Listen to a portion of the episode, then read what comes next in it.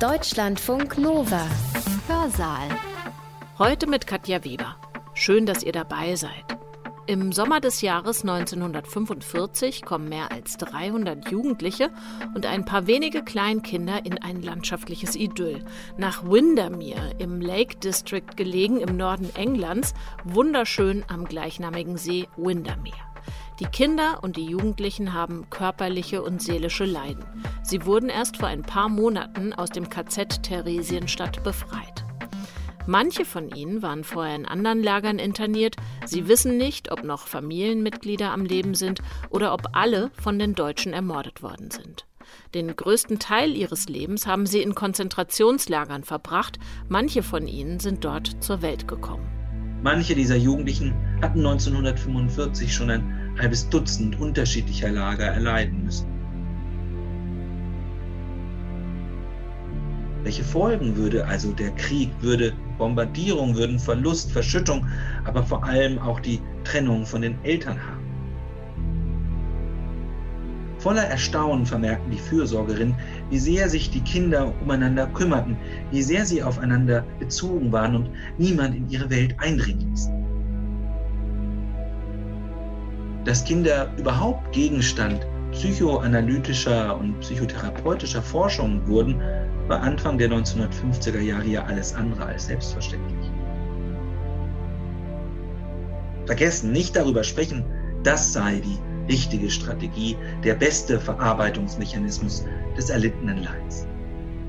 Erst in den 1960er Jahren wird für diese Überlebenden der Begriff Child Survivors geprägt.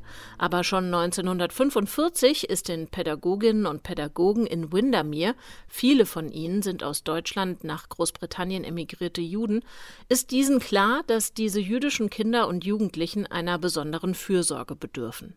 Gewalt und Verlusterfahrungen, gestörte Bindungen, Hunger, all das zeigt lange über das Ende des Zweiten Weltkrieges hinaus Wirkung. Untereinander sind die Überlebenden eng verbunden. Nach außen gegenüber Erwachsenen reagieren sie ablehnend oder zurückhaltend. Pädagogen wie Oskar Friedmann und Psychoanalytikerinnen wie Anna Freud versuchen zu helfen, und das zu einer Zeit, in der die Bedeutung des Wortes Trauma in ihrer Zunft noch kaum eine Rolle spielt. Der Historiker Dietmar Süß von der Universität Augsburg erzählt uns von diesen Kindern von Windermere, von deren seelischen Verletzungen und von der Arbeit und den Aufzeichnungen ihrer Betreuerinnen und Betreuer.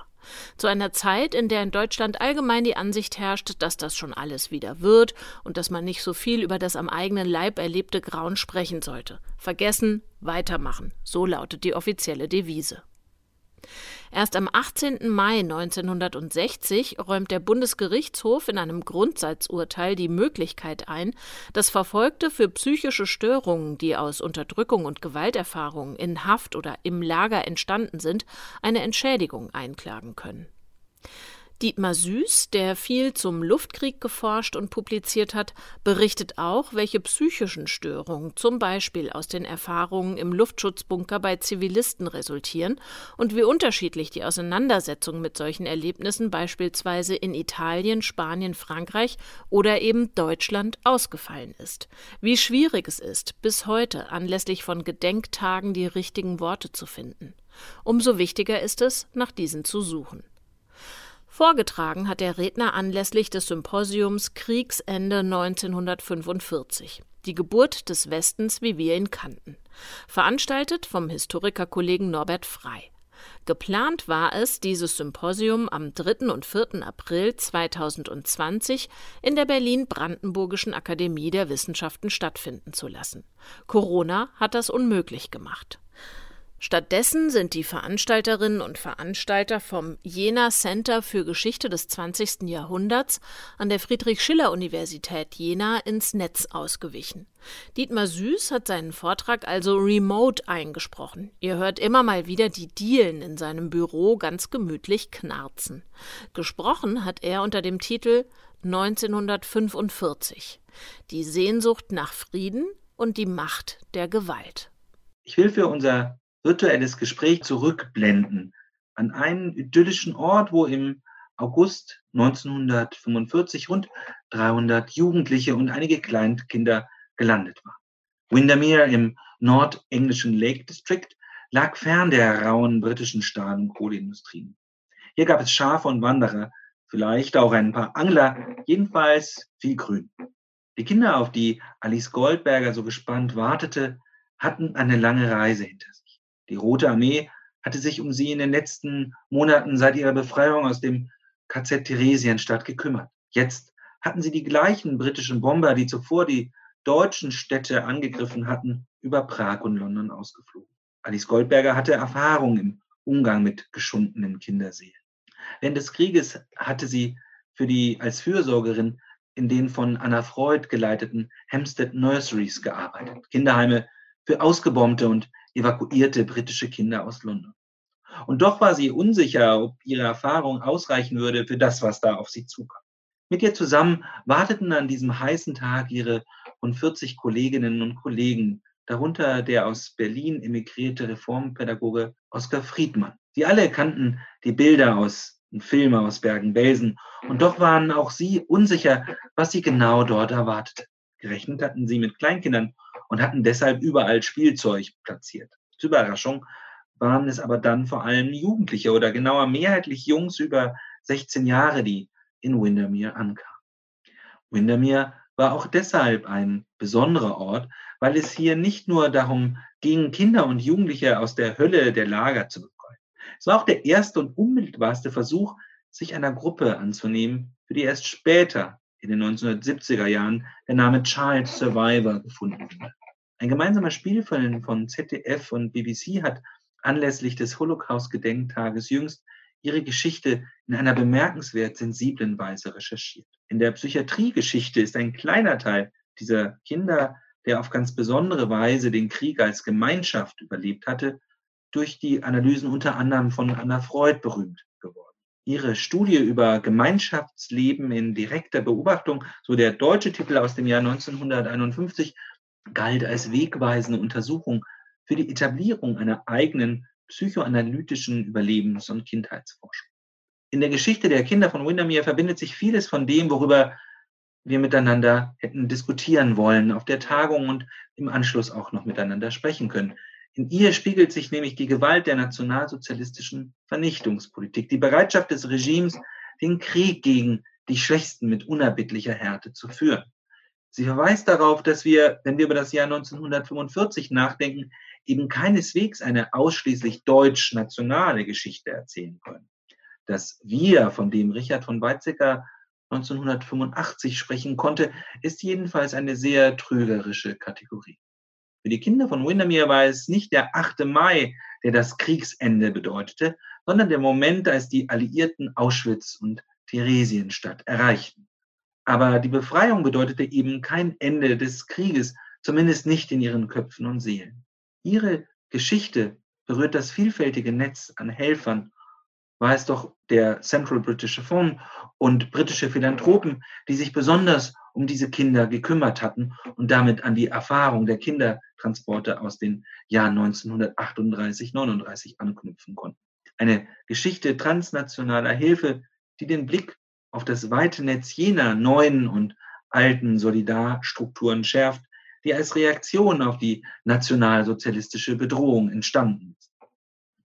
Ihre Geschichte verweist zudem auf die enge Verknüpfung unterschiedlicher räumlicher Gewalterfahrungen, auf das Chaos und die Anarchie des Zusammenbruchs, natürlich auch auf diejenigen, die nicht zu der Gruppe der Ausgeflogenen gehörten und denen ein Neuanfang in England verwehrt blieb. Manche dieser Jugendlichen hatten 1945 schon ein halbes Dutzend unterschiedlicher Lager erleiden müssen. Sie hatten ihre Angehörigen verloren und wussten nicht, wo sie waren. Eine solche Geschichte erzählt daher auch etwas von der Sehnsucht nach Frieden und der Macht der Gewalt, die die europäische Nachkriegsgeschichte prägte. Und sie führt uns mitten hinein in die Entstehungsgeschichte eines Begriffs, so dem Begriff des Traumas. Ich will versuchen, einigen dieser Spuren nachzugehen und dabei besonders auch unser virtuelles Gespräch über Neubeginn und Trauma im Blick zu behalten. Und damit wäre ich bei meinem zweiten Punkt. Aber lassen Sie mich nochmal deshalb an den Anfangspunkt unserer Überlegungen, an die Geburt des Westens, wie wir ihn kannten, anknüpfen, dort beginnen und über das Leitmotiv nachdenken, die die Tagung überschrieben hat. Geschichte schreiben, so hat das Walter Benjamin formuliert, bedeutete Jahreszahlen eine Physiognomie zu geben. Doch die Physiognomie des Jahres 1945, zumal in ihren europäischen Ausforderungen, ist kantig und keineswegs klar umrissen. Ein so gewalttätiger Krieg mit seinen 50 Millionen Toten und Verwundeten, wie sollte es möglich sein, dass dieser Krieg quasi über Nacht zu Ende ging? Im deutschen Gedächtnis hat sich der 8. Mai als Tag des Kriegsendes eingebrannt. Und so sehr sich auch seine Deutungen in den Nachkriegsjahren verschoben, so sehr schwingt doch stets die Metaphorik von Ende und Neubeginn, von Läuterung und Katharsis mit. Aber wer über den Kontinent schaute, sah doch viele unterschiedliche Kriegsenden, viele verschiedene Ausnahmezustände, wo keineswegs sicher war, dass hier am Ende der Westen, so wie wir ihn kannten, neu geboren worden würde. Erschöpfung und Vergeltung, Rache und Angst lagen eben dicht beisammen. Kommunistischer Widerstand gegen die faschistischen Regime und ihre Kollaborateure, nationaler Befreiungskampf, ethnische Konflikte und revolutionäre Umbrüche, sie prägten das Kriegsende beispielsweise in Jugoslawien. Griechenland erlebte noch während des Krieges den Beginn eines blutigen Bürgerkrieges, der gewissermaßen schon unter den Vorzeichen des Kalten Krieges stand. Und in Italien kämpften die italienischen Partisanen nicht nur gegen die deutschen Besatzer, sondern auch gegen die faschistische Führung und ihre Bündnispartner und damit für eine soziale Revolution auf dem Land. Neubeginn meinte hier Kampf um Land, politische Säuberung und die Abrechnung mit dem Faschismus. Der Krieg hatte also einen vielfach zerstörten Kontinent hinterlassen. Das galt nicht nur für erhebliche Teile der deutschen Innenstädte, für Hamburg, Berlin oder Köln. Es galt auch für französische Städte, die bei der Landung der Normandie beinahe dem Erdboden gleichgemacht worden waren. Die Bilder deutscher Ruinen sind vielen geläufig, aber wie gravierend der Grad der Zerstörung osteuropäischer Städte wie Budapest, Rostock oder Minsk waren, ist im deutschen Bildkanon nicht gespeichert. In der Ukraine gab es vermutlich bis zu 10 Millionen Obdachlose bei Kriegsende. In der Sowjetunion waren 70.000 Dörfer ausgelöscht und das Leben hatte sich entweder auf die leeren Straßen oder eben in die Ruinen verlagert. Europa war vielerorts ein Kontinent, dessen Infrastruktur getroffen war, dessen Wasserleitungen nicht mehr funktionierten, wo wie in Holland 60 Prozent der Straßen unbrauchbar geworden waren oder während des Rückzugs der Besatzer ganze Landstriche wie in den süditalienischen Marschen geflutet worden. In Griechenland hatte die Wehrmacht ein Drittel des Waldes gerodet. In Jugoslawien war die Reparationskommission zu der Einschätzung gekommen, 38 Prozent der Weingärten und erhebliche Teile des Viehbestandes seien vernichtet worden. Was Europa einzig verband in diesem Moment, das waren die hungrigen Mägen, die der Krieg hinterlassen hatte und die Flüchtenden, die die Straßen säumten. Das Wort Neubeginn klang jedenfalls in diesen Stunden noch ziemlich fern. Für die Zwangsarbeiterinnen und Zwangsarbeiter ebenso wie für die Überlebenden der Konzentrationslager, für die kämpfenden Partisanen, wie für die Vertriebenen ehemals deutscher Gebiete, für jüngere und ältere Frauen und Soldaten, Schutzsuchende und Ausgebombte. Geradlinig sind die Wege nach Westen keineswegs jedenfalls. Und wo dieser Westen überhaupt künftig liegen könnte, schien in diesen Momenten nicht sicher. Blicken wir noch einmal auf die Heimat der Kinder von Windermere, von denen viele ursprünglich aus Polen stammten. Der Sommer 1945 war dort der Sommer des süßlichen Leichengeruchs, ein Land im Ausnahmezustand. Wer durch Warschau ging, der konnte über die toten Körper stolpern, die seit dem Warschauer Aufstand noch nicht begraben waren. Rund 12.000 Menschen, so schätzt man, waren das. Die Überlebenden machten sich auf die Suche nach ihren Angehörigen. Manche hatten Glück und konnten ihre toten Verwandten finden, exhumieren und angemessen begraben. Doch für viele, die während des Aufstandes ums Leben gekommen waren, blieben nur die Massengräber. Zurückgelassen hatten die Deutschen ein verwüstetes Land, ein Land, in dem nun gehungert, bald auch gefroren Zerrüttet durch die Deportationswellen und auch institutionell geschunden, hatte die deutsche Besatzungszeit und die Bekämpfung des Untergrundes viele tiefe Wunden auch in der administrativen Ordnung der polnischen Gesellschaft hinterlassen. Das Kriegsende jedenfalls bedeutete nicht das Ende der Furcht, auch angesichts der neuerlichen Bedrohung durch die sowjetische Besatzung. Und die überlebenden polnischen Juden sollten bald erneut Zielscheibe bösartiger Verleumdungen und roher Gewalt werden. Unmittelbar nach Kriegsende machten sich polnische Psychologen auf die Suche nach dem Krieg in den Träumen der Überlebenden. Mehr als tausend solcher Beschreibungen sammelten sie und immer wieder war in den Berichten von Lagern, von nervösen Zuständen und den Ängsten die Rede. Polnische Kinder, so die Beobachtung, weinten schneller und häufiger als früher. Sie seien aggressiver gegenüber ihren Eltern und Mitschülern geworden und immer wieder kehrte in den Träumen der Verlust der Angehörigen zurück. Noch gab es zu diesem Zeitpunkt keinen Begriff für das, was der Krieg für Folgen gehabt hatte. Und doch schien es offenkundig, dass dieser Krieg nicht für alle einen Neuanfang gleichermaßen möglich machte. Die jüdischen Kinder, die nach Windermere flogen, kamen in ein Land, nach Großbritannien, das selbst beileibe kein strahlender Sieger war. Der Krieg hatte das Empire ökonomisch beinahe in den Ruin getrieben. Die Rufe nach Unabhängigkeit der Kolonien waren unüberhörbar und die Politik der Rationierung prägte noch etliche Jahre den Alltag vieler Briten, gerade eben auch der Working Class. Dass das Jahr 1945 eine globale Zäsur bedeutete und dieser Krieg viele Schauplätze und viele unterschiedliche Wirkungen hatte, ließ sich in London ganz besonders eindringlich sehen. Die Spenden für Windermere hatten für vieles gereicht, für frisch gestrichene Baracken, für Personal, für Essen. Und doch sorgte die strenge Rationierung der Textilien dazu, dass sich die Betreuer schwer damit taten, anfangs für alle passende und auch neue Kleider aufzutreiben. Windermere war ein besonderer Ort. Ging es den Beteiligten hier doch um den Versuch, so etwas wie frühe Form der Traumatherapie zu entwickeln. Natürlich, einen solchen Namen gab es zu diesem Zeitpunkt noch nicht und auch kein eigenes Konzept. Doch die Beteiligten konnten auf einer sehr spezifischen Weise auf einen Erfahrungshintergrund zurückgreifen, hatten doch einige, wie beispielsweise Alice Goldberger, bereits in solchen Kinderheimen gearbeitet, in denen evakuierte Kinder der bombardierten britischen Städte untergekommen waren. Die Hampstead Nurseries waren dabei nicht nur ein sicherer Ort. Dort arbeitete ein Team um Anna Freud um mehr darüber zu erfahren, welche Folgen die Bombardierung für Kinder eigentlich hatte und welche Konsequenzen in der Betreuung daraus folgen müssen. Goldberger war dort bereits Superintendent gewesen und auch die beiden Schwestern Gertrud und Sophie Dann, beide aus Deutschland emigriert, hatten sich dort um die Babys und Kleinkinder gekümmert. Schon eine solche Einrichtung an sich war ungewöhnlich und hatte auf deutscher Seite kein Pendant. Welche Folgen würde also der Krieg, würde Bombardierung, würden Verlust, Verschüttung, aber vor allem auch die Trennung von den Eltern haben? Diese Frage setzte eine Vorannahme voraus, der es überhaupt so etwas wie kriegsspezifische Erkrankungen geben könne, die nicht etwa durch eine Charakterschwäche, sondern durch eine spezifische Form der Verlusterfahrung entstanden seien. Das war also der Ausgangspunkt. Das psychoanalytisch geschulte Team interessierte sich für die Entwicklung der kindlichen Libido, ebenso wie für das Verhältnis der Kinder zu ihren Eltern. Vor allem ging es um den Versuch, den Kindern eine Rückkehr in ein normales Leben zu ermöglichen. Die auf der Grundlage intensiver Beobachtungen gemachten Feldstudien kamen deshalb, wie Anna Freud in einer ausführlichen Studie während des Krieges formulierte, zu folgendem Ergebnis. Solange die Kinder den Schrecken gemeinsam mit ihren Familien erlebten, schien die Chance groß, die Angriffe verarbeiten zu können. Angst, das konnte in diesem Fall etwas sehr Unterschiedliches sein.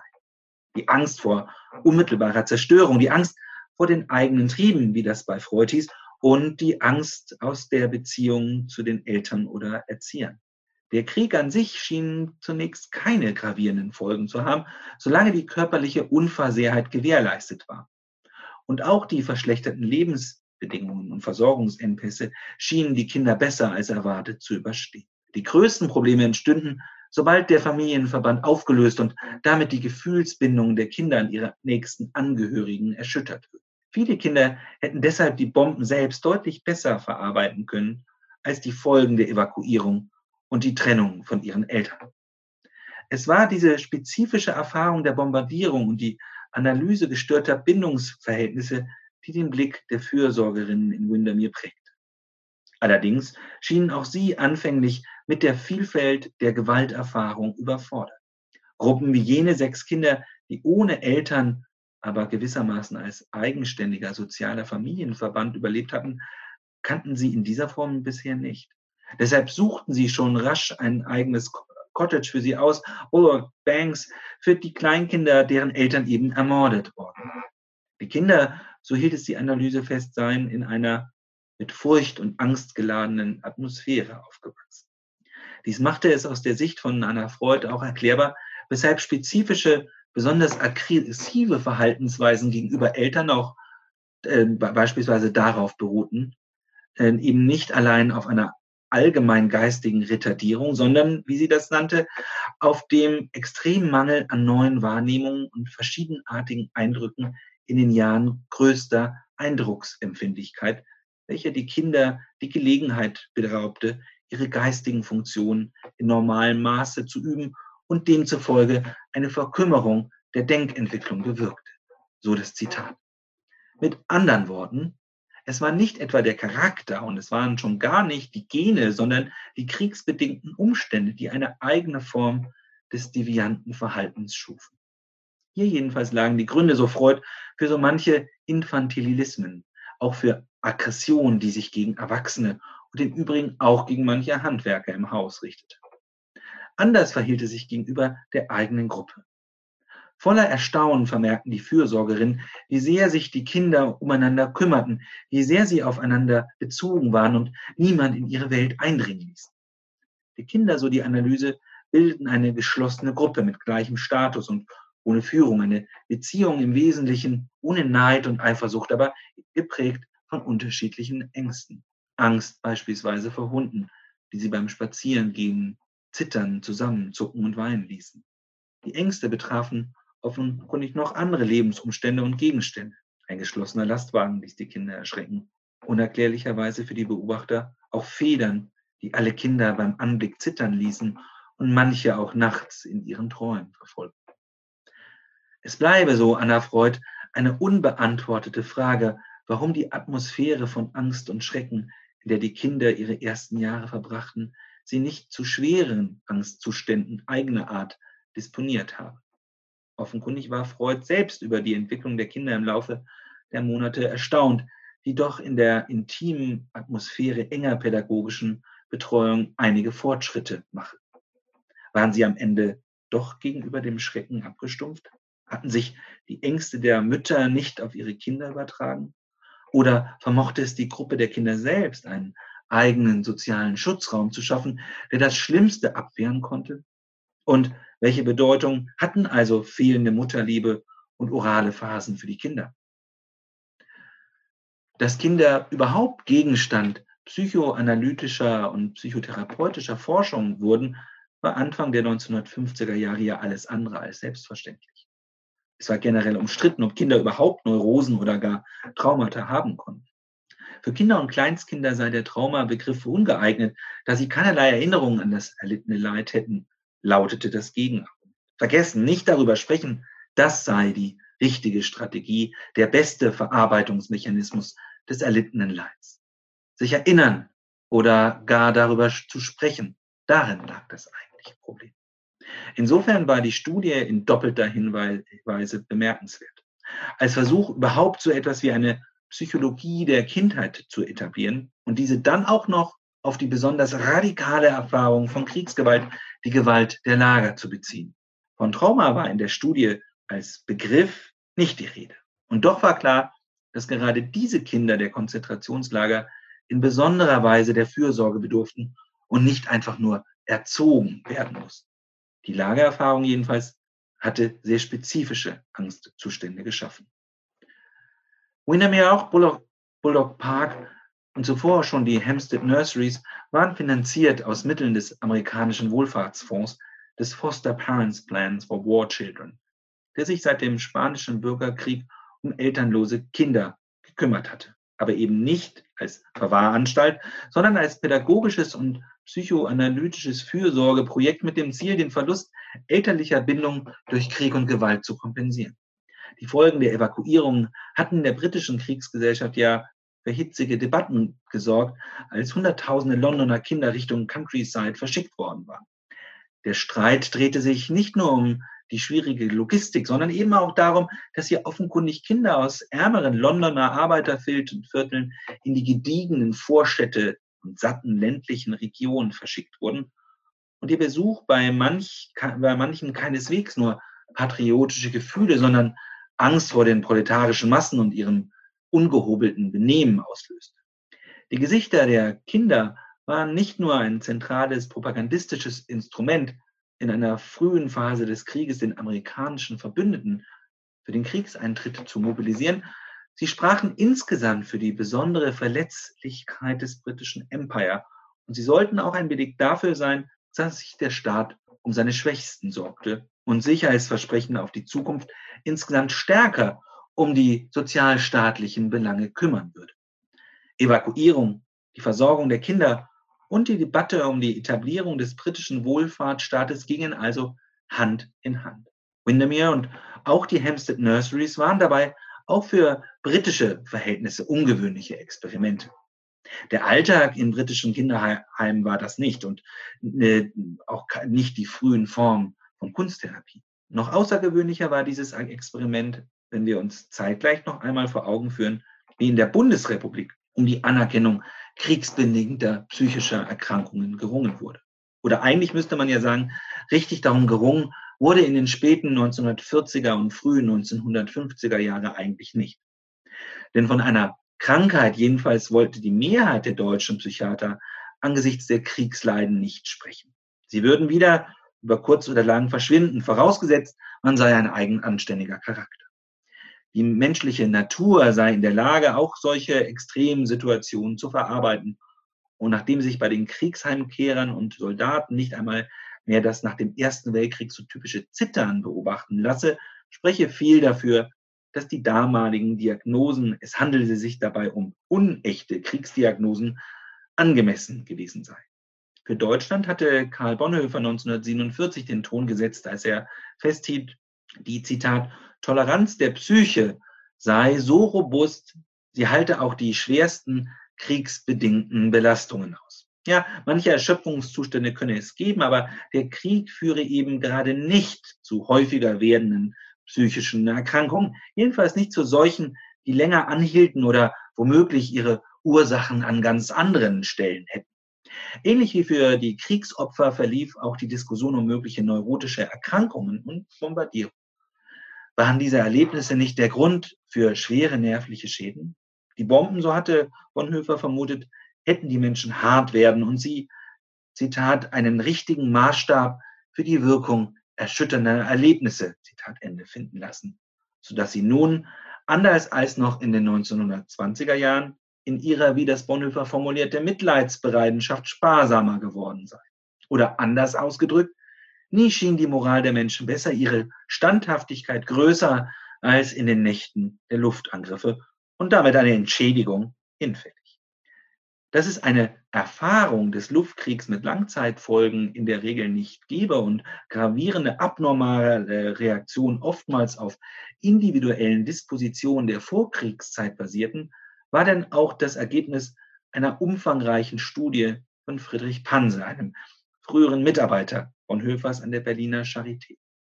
Panse war seit 1936 leitender Arzt des Rheinischen Provinzialinstituts für neurologisch-psychiatrische Erbforschung und hatte seit 1937 eine Dozentur für Psychiatrie, Neurologie und Rassenhygiene an der Universität Bonn. Seit Kriegsbeginn war der Euthanasiegutachter zum Sanitätsoffensier der Wehrmacht und beratenden Psychiater im Wehrkreis 6 und hatte mit äh, aufgestiegen und hatte mit Elektroschocks und sogenannte Kriegsneurotiker zu behandeln versucht und Simulanten von echten vermeintlichen Kranken zu trennen vorgesehen. Noch während seine Klage auf Wiedereinstellung in den Hochschuldienst lief, veröffentlichte Panse in der sozialmedizinischen Schriftenreihe des Bundesarbeitsministeriums eine umfangreiche Studie, die bald als Standardwerk in die psychiatrische Literatur über Trauma- und Kriegsfolgenbewältigung eingehen sollte. Angst und Schreck hieß sie und im Mittelpunkt stand, wie Panse einleitend erklärte, die Frage nach der Massenerfahrung schwerster emotionaler Traumen in Luft. Seine Studie basierte auf Gesprächen mit 95 Männern und Frauen, die er nach ihren Erfahrungen während der Bombardierungen und ihren Ängsten befragt hatte. Dabei ging es um die Angst im Luftschutzkeller, die Furcht vor den nächsten, von den nächsten Angriffen, um körperliche Reaktionen während und nach den Bombardierungen, um Atemnot also, Schweißausbrüche und Herzklopfen, um Tonusverlust bis hin zu unkontrollierbaren den ganzen Körper beherrschenden Angstzuständen oder gar emotionalen Lähmungen. Momente, in denen die Befragten offenkundig ihre Gefühle ausschalten und trotz Todesangst weiter funktionieren. Abnorme Erlebnisreaktionen seien also keineswegs eine Ausnahmeerscheinung. Doch hingen diese letztlich von der Persönlichkeitsstruktur und der, wie es hieß, Intelligenz der Betroffenen und damit von ihrer inneren Struktur und psychischen Konstitution, ihrer Moral. Gleichzeitig seien Atemnot, Herzrasen und Angstzustände selbst in schwierigen Fällen keine Krankheiten, sondern punktuelle Störungen, die reversibel und damit eben nicht von langer Dauer seien. Wenn es überhaupt längere Nachwirkungen gäbe, dann, so Panse, seien diese bei weniger intelligenten Menschen zu beobachten und Teil, wie er das formulierte, persönlichkeitsbedingter Fehlreaktion. Damit war klar, einen Entschädigungsanspruch konnte man aus solchen vermeintlich abnormalen Erlebnisreaktionen nicht ableiten.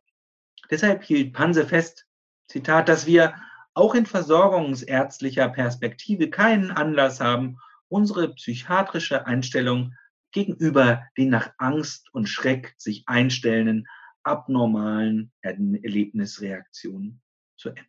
In der Praxis hieß das, Gutachter, bei denen sich Patienten mit Schädigungen vorstellten, die sie auf Luftangriffe zurückführten, könnten nicht auf wohlwollende Prüfung ihrer Anträge hoffen. Hansens Forschungen wurden unter Psychiatern und Sozialmedizinern mit großer Zustimmung aufgenommen. Sie fanden auch im Laufe der 50er Jahre rasch Eingang in die deutschen Lehrbücher und die Gutachterliteratur und boten überdies Argumente dafür, warum nicht nur Soldaten und Vertriebene, sondern auch jüdische und politisch verfolgte kriegsbedingte psychische Schädigung eben zunächst nicht einklagen konnten. Erst in einem Grundsatzurteil vom 18. Mai 1960 räumte der Bundesgerichtshof die Möglichkeit ein, dass Verfolgte auch für psychische Störungen, die durch Repression und Gewalterfahrungen in Haft und Lager entstanden waren, eine Entschädigung einklagen konnten.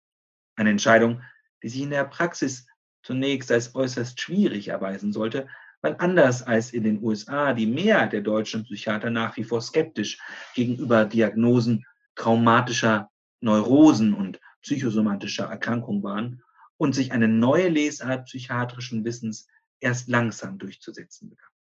Es waren vor allem ausländische Sozialmediziner und Psychologen, die in ihrer Arbeit mit ehemals inhaftierten Widerstandskämpfern und KZ-Häftlingen ein spezifisches Krankheitsbild feststellten, das sich als Folge der Gewalterfahrung der Verfolgung eben feststellen ließ. Im Kern ging es in diesem diagnostischen Deutungsstreit also immer wieder von neuem um Anerkennung und Entschädigung und um die Grenzen, die in der Bundesrepublik besonders eng gezogen wurden. Das Beispiel Windermere erinnert dagegen an den Möglichkeitsraum unterschiedlicher Praktiken der Hilfe, ihre transnationale Verflechtung und ihre spezifischen Wissensbestände, die es überhaupt erst möglich machten, über neue Krankheitsbilder und deren Behandlungen zu sprechen. Krankheitsdiagnosen, die sich eben auch als Teil einer liberal-demokratischen Fürsorgepraxis verstanden und mit dem Jahr 1945 um neuerliche Anerkennung rang und in Westdeutschland auf eine Mauer der Ablehnung trafen. Die Art und Weise jedenfalls, wie die Folgen der KZ-Haft bewertet wurden und die Debatte darüber, in welcher Weise Unterstützung für Geschädigte angemessen sei und die Tatsache, wie sehr davon diejenigen betroffen waren, deren Persönlichkeit noch am schwächsten ausgeprägt sei, verweist darauf, wie sehr sich in der Suche nach Trauma und Neurose, nach Bindung und Fürsorge umkämpfte politisch-soziale Ordnungsvorstellungen von Neuanfang und Opferstatus reproduziert. Das Nachdenken über die Sehnsucht nach Frieden und die Macht der Gewalt führt in dieser Weise in sehr unterschiedliche Richtungen. Der Traumabegriff hat dabei in den unterschiedlichen historiografischen Deutungsversuchen der europäischen Nachkriegsgeschichte, wenn überhaupt, nur eine metaphorische Rolle gespielt. Viel eher war vom Phönix aus der Asche die Rede, von den gleichsam natürlichen Selbstheilungskräften, auch davon, wie sehr das Wunder des Wiederaufstiegs die Folge eines Booms war, der schon während des Krieges begonnen hat. Solch naturalistische Metaphorik prägte allen voran die westdeutschen Nachkriegserzählungen, in denen auch immer wieder das Staunen über die eigene Leistung, den eigenen unbändigen Willen, den heroischen Kampf gegen die Trümmer und Schuttberge mitschwang. Der Begriff des Traumas gewann erst seit den 1980er und in den 1990er Jahren einen größeren Resonanzraum und das wohl nirgends so leidenschaftlich wie in Deutschland. Das lag neben der allgemeinen Konjunktur des Begriffs im Kontext der Post-Traumatic Stress Disorder doch vor allem an den Kontroversen um Flucht und Vertreibung und den Folgen der alliierten Bombardierungen, die nun einen gänzlich veränderten Resonanzboden fanden. Die Rede vom verdrängten Tabu und dem still erlittenen Trauma des Luftkriegs lagen eben dabei dicht beisammen. Sie berührten vor allem die Frage, ob es nicht, parallel zum Holocaust, ein gewissermaßen deutsch-nationales Erbe des Jahres 1945 gebe. Ein Erbe, das sich in den Erzählungen von Neubeginn und Befreiung nicht niederschlagen würde. Über die Traumata des Luftkriegs, über die Folgen der Verschüttungen zu sprechen, konnte dabei bisweilen auch etwas Affirmatives haben. Es schien unmöglich zu machen, endlich nach der Dominanz des jüdischen Leids auch die vergleichbaren Schrecken und Gewalterfahrungen der Deutschen artikulieren zu dürfen. Das Sprechen über die Traumatisierung des Luftkrieges machte es möglich, über die anthropologischen Grunderfahrungen kriegerischer Gewalt im 20. Jahrhundert zu resonieren und damit Vergleichbarkeit des Leids herzustellen. Ein Trauma gewissermaßen für jedermann, dass das eigene Schicksal in ähnlich dramatisches Licht eintauchte. Ein ähnliches Schicksal, wie das eben auch die anderen Opfer des Krieges hatten. Natürlich, das ist auch gegenüber den vielfach langanhaltenden Folgen des Luftkriegs und anderer Gewalterfahrungen etwas ungerecht. Und doch wird diese besondere deutsche Aneignungsweise wird doch einmal deutlich, vergleicht man die unterschiedlichen europäischen Formen der Erinnerung an die Bomben des Zweiten Weltkriegs. Beobachten lässt sich dabei zunächst erstmal ein Paradox. Die Erinnerung an den Luftkrieg konnte eben beides sein. Eine kollektive Verlusterfahrung und Folge schrecklicher Erlebnisse einerseits und eine gute Geschichte andererseits, in der die Kriegsfolgen zumindest diskursiv bewältigt wurden. Im Laufe der Nachkriegszeit ging die Katastrophe allmählich in ihren städtischen Meistererzählungen auf, mit denen sich die Trauer über tote und trostlose Trümmerwüsten in positive Appelle und sinnstiftende Lehren für die Gegenwart verwandeln ließ.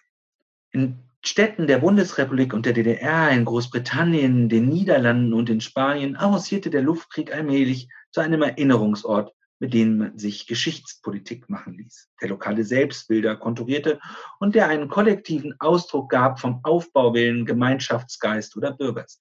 Gleichwohl ging von den bevorstehenden Jahrestagen großer Luftangriffe immer auch eine Unruhe und Irritation aus. Dem Thema war eben nicht zu entkommen. Die Erinnerungsakteure wussten um die Schwierigkeit, zu diesem Anlass die richtigen Worte zu finden. Worte, die einer Vielzahl unterschiedlicher Bedürfnisse gerecht werden sollten, die politische, soziale und emotionale Gräben zudecken sollten, statt neue aufzureißen. Worte, die trösten, mahnen und zugleich appellieren sollten. Dieses Unbehagen hatte zwei Ursachen. Zum einen stand der Erinnerungsort Luftkrieg quer zu den politischen und kulturellen Grenzziehungen der europäischen Nachkriegsordnung, zum Kalten Krieg, also zur Westbindung der Bundesrepublik und zur Neuerfindung westeuropäischer Identitäten im Zeichen des Resistance-Mythos. Zum anderen war das öffentliche Gedenken vor Ort ein schwieriger Balanceakt, weil mit jedem Gedenktag für einen Teil der Menschen eben gleichzeitig der Tod geliebter Verwandter oder der Jahrestag bleibender, vielfach eben ja auch körperlicher Verletzungen näher rückt. Für andere wiederum konnte der Gedenktag auch als positiv besetzter Tag der Wiedergeburt, als Tag eines neu geschenkten Lebens begangen werden, während für eine weitere, eine dritte Gruppe der Jahrestag überhaupt keine persönliche Bedeutung mehr hatte. Schwierig war der Umgang mit dem Luftkrieg für Länder wie Frankreich und Italien. Beide Länder wurden vor allem in der letzten Kriegsphase bombardiert und hatten zum Teil heftige Zerstörungen zu bewältigen. Das Besondere war indes, dass beide Länder von den alliierten Befreiern bombardiert worden waren. Sie mussten nun eine Sprache finden, persönliche Verlust- und Leiterfahrung in eine Geschichte der Befreiung zu integrieren. Das konnte auf sehr unterschiedliche Weise geschehen und lange Zeit war eine Antwort darauf Schweigen. Ein Trauma des Luftkriegs schien es hier jedenfalls nicht zu geben. In Italien wurde die Bombardierung Roms zur Urszene des antifaschistischen Widerstandes stilisiert, mit der sich die postfaschistische Gesellschaft an die westliche Welt annähert. Hier war es nicht die politische Rechte, sondern vor allem die Linke, die schließlich anfing, den Luftkrieg in eine Geschichte anti-amerikanischer Ressentiments zu integrieren und damit bisweilen ähnliche Deutungsmuster und Begriffe prägte, wie sie bereits während der Endphase des Faschismus dominiert hatten. Auch in Frankreich waren die Erinnerungen an die Bombardierung zunächst durch die Resistance-Erinnerungen überlagert und allenfalls als verschütteter Teil lokaler Erinnerung präsent. Das Gedenken an die Toten des Luftkriegs wurde lange Zeit zwischen den Sinnstiftungsmodellen der Resistance und des, denen des Gaullismus aufgerieben.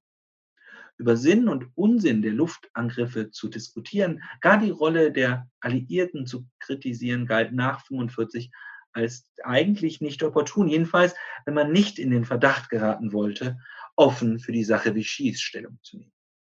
Erst seit den 70er und 80er Jahren änderte sich dies und das Interesse an der Luftkriegs- und Zerstörungsgeschichte Geschichte wuchs, nicht zuletzt auch ausgelöst durch den Boom der Oral History. In keinem anderen europäischen Land gehörte die Erinnerung an den Luftkrieg so sehr zum Kernbestand des nationalen Selbstverständnisses wie in Großbritannien. Bereits während des Krieges waren der Battle of Britain und der Blitz fester ikonografischer und semantischer Bezugspunkt der Kriegserinnerung. Als London am 15. September 1945 erstmals in Friedenszeiten den Battle of Britain Tag feierte, da kreisten zunächst, gesteuert von ehemaligen Helden, die Flugzeuge der Royal Air Force über die Stadt und erinnerten einmal mehr mit ihren Formationen an die große Abwehrschlacht. Ein Kampf, der, wie Premierminister Attlee in einem Dankschreiben formulierte, das Fighter Command in jenen Tagen unsterblich gemacht habe, als es die Stadt und die Freiheit aller Menschen verteidigt. Die Piloten, die Großbritannien in seiner schwersten Stunde verteidigt hatten, waren damit mehr als nur militärische Fliegerhelden. Sie standen gleichsam an der Spitze einer nationalen Bewegung, deren Kern sich beim zweiten Teil dieser Gedenkfeierlichkeiten zeigte. Bei der feierlichen Prozession, die in die Westminster Abbey einzog, marschierten dabei nicht nur die Fliegerhelden der Royal Air Force, sondern auch Abgesandte der Home Guard und, mit Bedacht ausgewählt, auch Arbeiter aus der Flugzeugindustrie mit. Der Sieg in der Luft war damit nicht nur ausschließlich ein Verdienst der Piloten, wie noch in den ersten beiden Kriegsjahren. Auch diejenigen bekamen nun ein Gesicht, die die Motoren zusammengeschraubt hatten und nachts auf Patrouille gegangen waren. Damit galt der Blitz gerade auch für die politische Linke als Beleg dafür, was alles erreicht werden könne, wenn eine Nation zusammenstand und sich angesichts der nationalen Bedrohung Klassengrenzen auflösten. Der Blitz war damit eine Art Urmeter des britischen Wohlfahrtsstaates geworden und bis in die 60er Jahre eine zentrale Legitimationsachse sozialstaatlicher Politik. In ihren vielfältig motivierten Bestrebungen, dem Tod aus der Luft einen Sinn abzugewinnen, bedienen sich dabei beinahe alle europäischen Erinnerungsakteure aus einem gemeinsamen Fundus an Deutungen und Motiven, und zwar unabhängig von ihrer nationalen Identität, politischen Ausrichtung und soziokulturellen Verankerung. Sie schlugen gewissermaßen narrative Bausteine aus einem Steinbruch, den die christlich-europäische Kultur im Laufe der Jahrhunderte zur diskursiven Bewältigung von Katastrophen hervorgebracht hat. Wenn wir auf Deutschland schauen, können wir gleichzeitig beobachten, wie sich allen voran in der westdeutschen Erinnerung und in dieser Form in, mit kaum vergleichbarer Intensität die Erinnerung an den Luftkrieg mit den Begriffen von Trauma und Tabu verband. Ein skandalöses Defizit, wie das der Literaturwissenschaftler W.G. Sebald genannt und gleichzeitig darüber geklagt hatte, wie unfähig die Intellektuellen der Bundesrepublik gewesen seien, die, wie er das formulierte, die Tiefen der Traumatisierung in den Seelen derer auszuloten, die aus den Epizentren der Katastrophe kamen. Das Trauma des Bombenkrieges habe, so die Argumentation, eine fast 60 Jahre dauernde Inkubationszeit benötigt, bis es öffentlich und nicht mehr nur in den heimischen Erzählungen der Kriegsgeneration artikuliert habe werden können. Horst Eberhard Richter hatte es als einer der ersten öffentlichen benutzt, diese Erzählweise, als er in der Hamburger St. Petri-Kirche 1993 sprach und dabei die höchst umstrittene These formulierte, über den Luftkrieg reden, Zitat, durften die, die gerechtfertigt waren durch Widerstand und Verfolgung. Die anderen, die auf der Seite der Täter, wie unwillig auch immer, mitfunktionierten, verspürten ein Schweigegebot.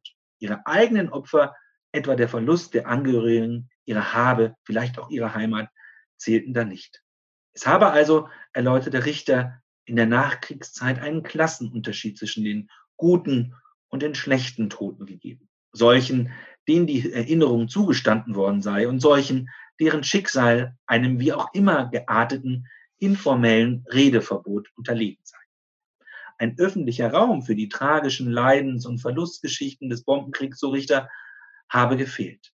Letztlich schienen also damit Tabu und Traumatisierung als Teil eines neuen Geschichtsgefühls die zwei Seiten der gleichen Medaille zu sein und als Beleg für die Defizite des deutschen Umgangs mit dem Erbe des Kriegs. Es war schließlich Jörg Friedrich mit seinem Buch Der Brand, der dieses Argument radikal zuspitzte und der Sehnsucht nach Frieden vermeintlich ziviler, unschuldiger deutschen Städte und Einwohner und der Macht der Gewalt alliierter Bombardierung eine sehr spezifisch teutonische Note gab und letztlich wiederum ins Jahr 1945 zurückkehrte. Ich bin damit am Schluss. Diese Kontroverse ist keineswegs abgeschlossen und so eindeutig es ist, dass die Erinnerung an den Luftkrieg die 50er und 60er Jahre in ganz entscheidender Weise mitgeprägt hat, so spricht doch vieles dafür, dass wir auch in Zukunft über die Zäsur des Jahres 1945 ringen werden. Es mutet in diesen Tagen besonders erklärungsbedürftig an, wenn wir von der Geburt des Westens sprechen, gleichzeitig aber immer weniger über die Ankunft als über das Ende jenes Westens und seiner Werte nachdenken. Vielleicht ist das eine so vorschnell wie das andere. Die Sehnsucht nach Frieden und die Macht der Gewalt gehörten nach 1945 jedenfalls zu zwei der zentralen Achsen der europäischen Nachkriegsgeschichte.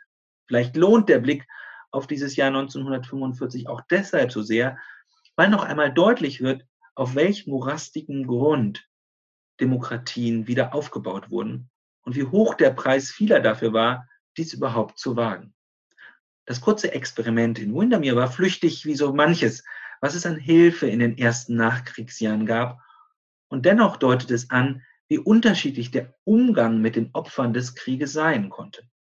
In der Windermere bestand der Neuanfang eben nicht nur in der Abwesenheit von Gewalt, sondern in der Zuwendung gegenüber den Verletzten, die sich auch als Teil einer demokratischen Kultur empfanden. Die Lebensgeschichten der Kinder von Windermere führten in alle Himmelsrichtungen, in die USA, nach Kanada und Israel. Die Mehrheit fand eine neue Heimat in Großbritannien, unter ihnen beispielsweise auch Ben Helfgott, der 1956 und 1960 für das Vereinigte Königreich als Gewichtheber bei den Olympischen Spielen antrat. Olympische Spiele mitten im Kalten Krieg mit gesamtdeutscher Mannschaft und heftigen Konflikten, als sich in Melbourne Exil-Ungarn mit der sowjetischen Wasserballmannschaft prügelten und das legendäre Blutspiel eine Minute vor Schluss unter Polizeieinsatz abgebrochen werden musste. Die Macht der Gewalt und die Sehnsucht nach Frieden, sie lagen in diesen europäischen Nachkriegsjahren ebenso dicht beisammen wie die Suche nach dem Neubeginn und die Hoffnung, wieder einmal schlafen zu können, ohne von den bellenden Hunden oder stumpfen Federn aufgeschreckt zu werden.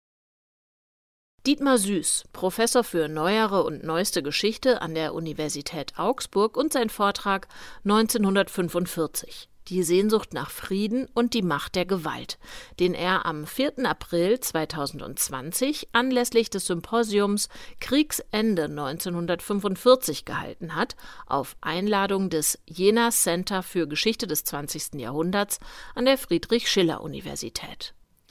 Übrigens die Co-Produktionen von BBC und ZDF, die Süß eingangs angesprochen hat, den Film und die Dokumentation über die Kinder von Windermere, die findet ihr noch online in der ZDF-Mediathek. Und wenn ihr mehr von der Jenaer Tagung hören wollt, morgen Abend senden wir hier im Hörsaal einen weiteren Vortrag, der für diese Tagung entstanden ist. Der Historiker Dan Diener spricht dann über die Geburt des Westens aus dem Kalten Krieg. Die Epoche des Kalten Krieges ist binär formatiert. Scharfe ideologische Abgrenzungen. Niemand hat die Absicht, eine Mauer zu errichten. Ein Antagonismus, der gleichsam jene Zeit bestimmt, sie durchdringt, sie durchwirkt.